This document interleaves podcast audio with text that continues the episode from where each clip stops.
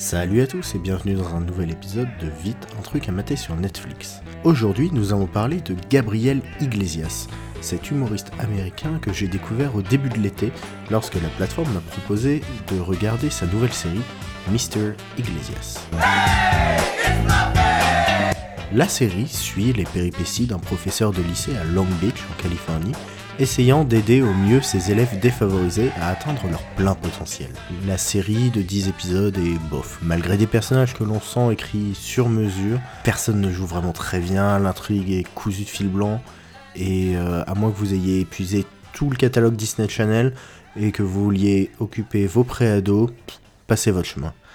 Oui, la série a 88% sur Rotten Tomatoes, mais que voulez-vous, les voix d'internet sont impénétrables. Mais pourquoi je vous en parle? Car quelques jours plus tard, Netflix, dans sa grande bonté, et par le truchement de son algorithme, me propose Gabriel Iglesias, Sorry for what I said when I was hungry.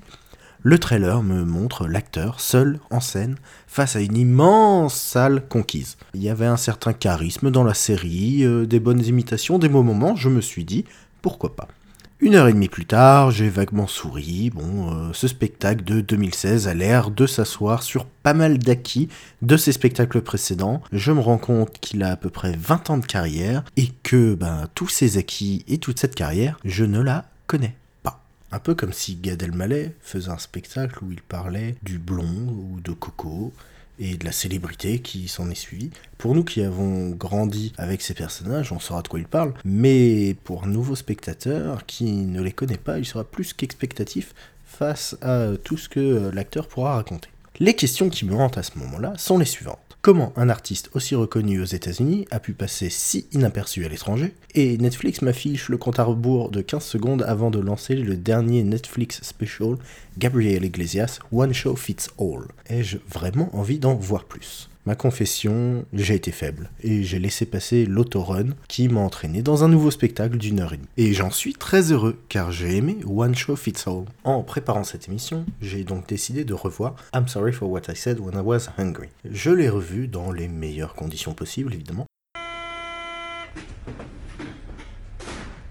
Non, le RERA à l'heure de pointe avec le téléphone dans ma poche et le visage compressé contre la vitre, c'est bof.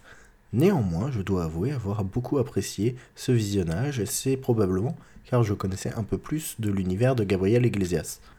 En conclusion, je vous conseille de regarder dans cet ordre One Show Fits All, puis I'm Sorry for What I Said When I Was Hungry. Ces spectacles parlent de sa relation et celle de sa famille à sa célébrité, de sa vie, d'anecdotes de tournée et de tournage. C'est probablement encore plus drôle lorsqu'on est familier avec sa vingtaine d'années de scène, mais Gabriel Iglesias est un excellent raconteur d'histoire, avec deux mentions spéciales, la première pour sa capacité à faire des accents et des imitations, la seconde pour sa capacité à faire des bruitages.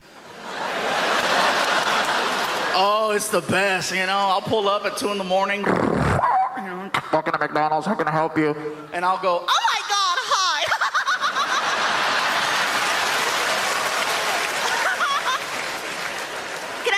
I have a number two with a larger fries and a shake? Oh, so sorry, not two, I'll a fries and a shake. Oh my god, yes! And I pull up to the window. They're not expecting Pikachu. Uh-uh, man. I pull up. The best is when the guy starts to look for the girl. Oh, that's priceless.